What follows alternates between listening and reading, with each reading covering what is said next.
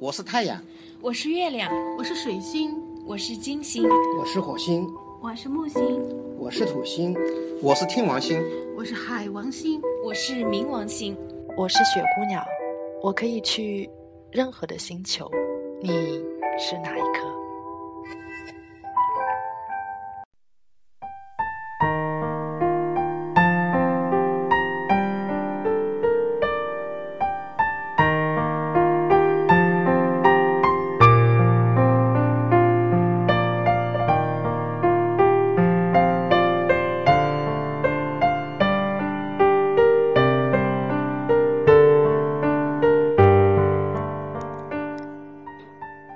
亲爱的听众朋友们，大家晚上好，欢迎收听雪姑娘电台，我是主播海儿。今天是我们的固定节目，我眼中的真人艺术。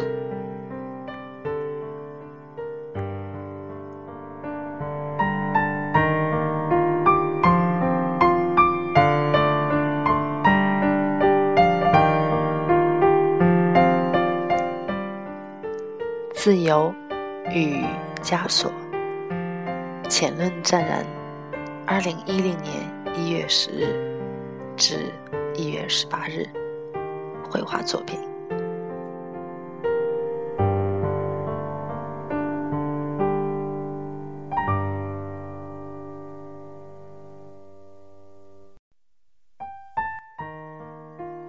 自盐城回苏州的几日内，湛然的创作欲望火山一样的迸发，连续创作了三个系列：大象无形、平原与圆满系列。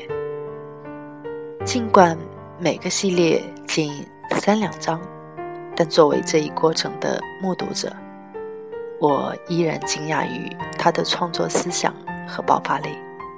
当然。直至今日，他的激情和灵感依然涌动不息。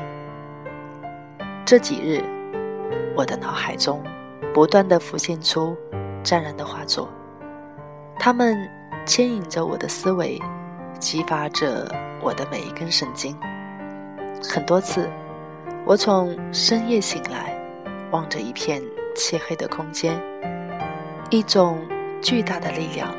促使我写下一些文字，于是有了这些粗浅的文字。我我不能忽视的一个重要过程是，在三个系列的创作之前，张然曾经对其以往画下的五十多幅作品进行修整。纠正的手法并不复杂，无非染。添、洗以及剪裁等，但正是这一过程激发了他创作的渴望。从渴望到真正做到之间，往往隐藏着一道无形的网。要突破这张网，通常需要人们做出痛苦的纷争，湛然也不例外。他首先画下了两幅斗方彩墨。他们不能够使我满意，更不能使湛然自身满意。于是，他又画下一幅以点为元素的作品。这是一幅漂亮而没有丝毫突破的作品。我始终没有看到这幅画，因为湛然已经撕毁了它。这个个头不高、留着满头枯黄长发的中年男子。开始在自由与枷锁之间挣扎，可是他越是希望自由，枷锁就越是牢牢控制着他。时光就这样一点点的过去了，湛然只能是无奈的忍受着创作欲望的煎熬。终于，一个夜晚，他打来电话，用激动的声音对我说。少宇，我突破了，我创作了前所未有的好作品。我知道，他从充满荆棘的山丛之中，找到了属于自己的道路。紧接着，好作品一幅接一幅的出现在我的眼前。截止昨日，一月十九日，我已经看到了八幅。这篇文章便是关于他们的。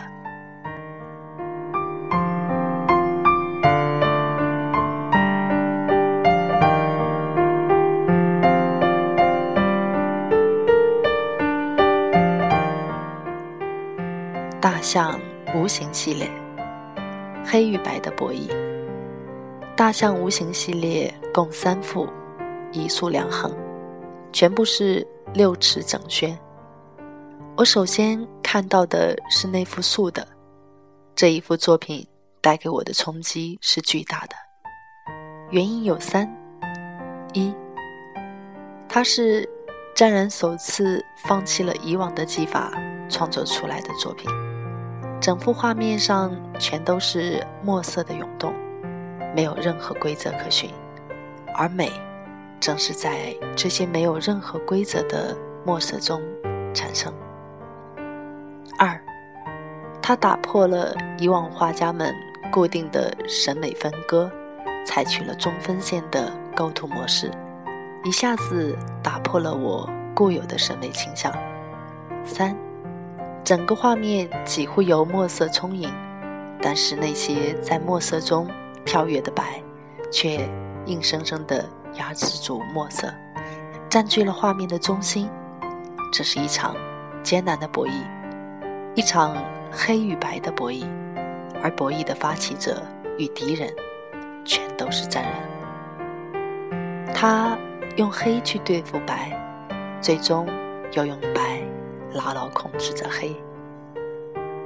真正的湛然技法诞生了，在这里，再也没有傅抱石、黄宾虹，也没有了李可染、吴冠中。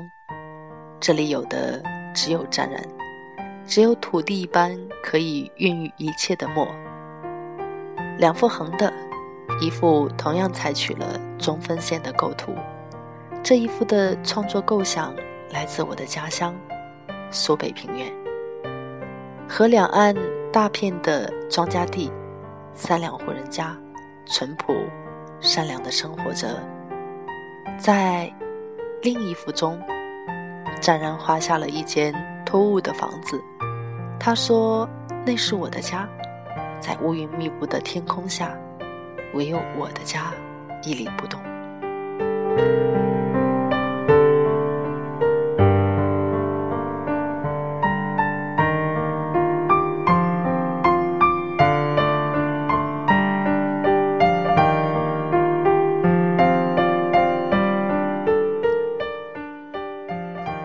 系列，情感之美。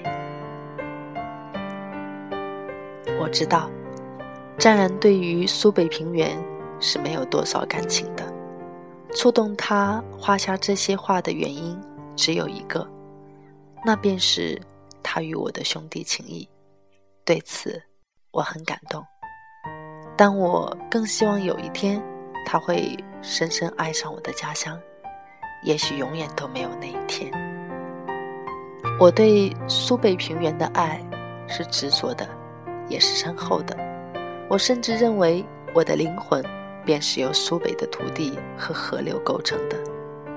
这片土地给了我很多，最重要的是，给了我无限广阔的胸怀。所以，当我看到湛然的平原系列时，我很动容。但是我仍然觉得有一些美中不足，也许那会成为永远的遗憾。湛然的平原系列同样也是三幅，三幅全是素幅，这是三幅彩墨作品，同样是六尺整张的宣纸。苏北平原在他的笔下足够广阔，也足够美，美得让人心碎。尤其是大片大片绿色的庄稼地，那里仿佛有无数的生命在涌动，而河流穿过田野，流向海洋。三幅平原，各具特色，构成了不可分割的一个整体。第一幅的特征是满，整幅画面全都是生生不息的庄稼地，还有一两户淳朴的乡民，只留下顶端不到百分之十的空白。也许，那就是涌动不息的黄海吧。这正是我内心深处的平原，可以延伸到天地之交的大平原，是我走到哪里也走不出的大平原。第二幅的特征是空，大片空白的天空占满了画面的百分之七十，剩下的百分之三十是我的家，我的母亲居住在那里。每年都会为地里的收成担忧，那片地也在湛然的画幅之中。这一幅表现了苏北平原的万里无云，一种单调的、纯粹的美。第三幅是湛然的最爱，因为它突破了以往的构图，上下都是空白，中间一片平原，也许。这就是对湿地最好的表达。上面是天空，下面是水，整个苏北平原也许就是一片浮游的土地。也许有一天，它会浮游到海洋的中心。也许，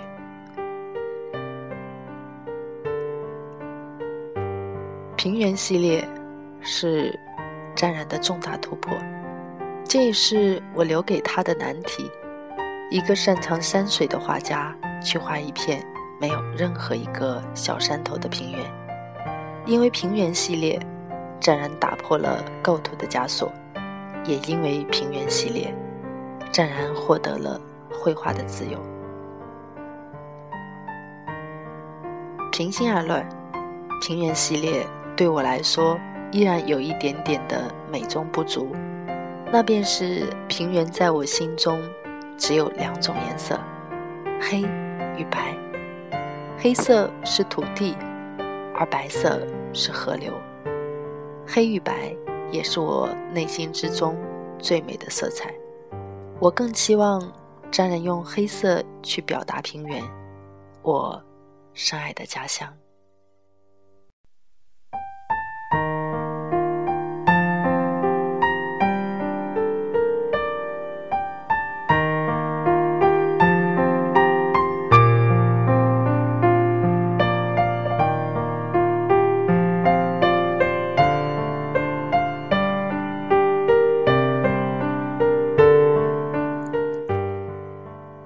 圆满系列，安知前生我非佛。昨天下午，詹人说要带两幅我看不懂的作品给我看。为了画好这两幅作品，他浪费了三张纸，这对他来说是不可原谅的。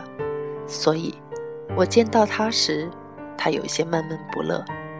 不过，创作的喜悦很快。替代了这种不快。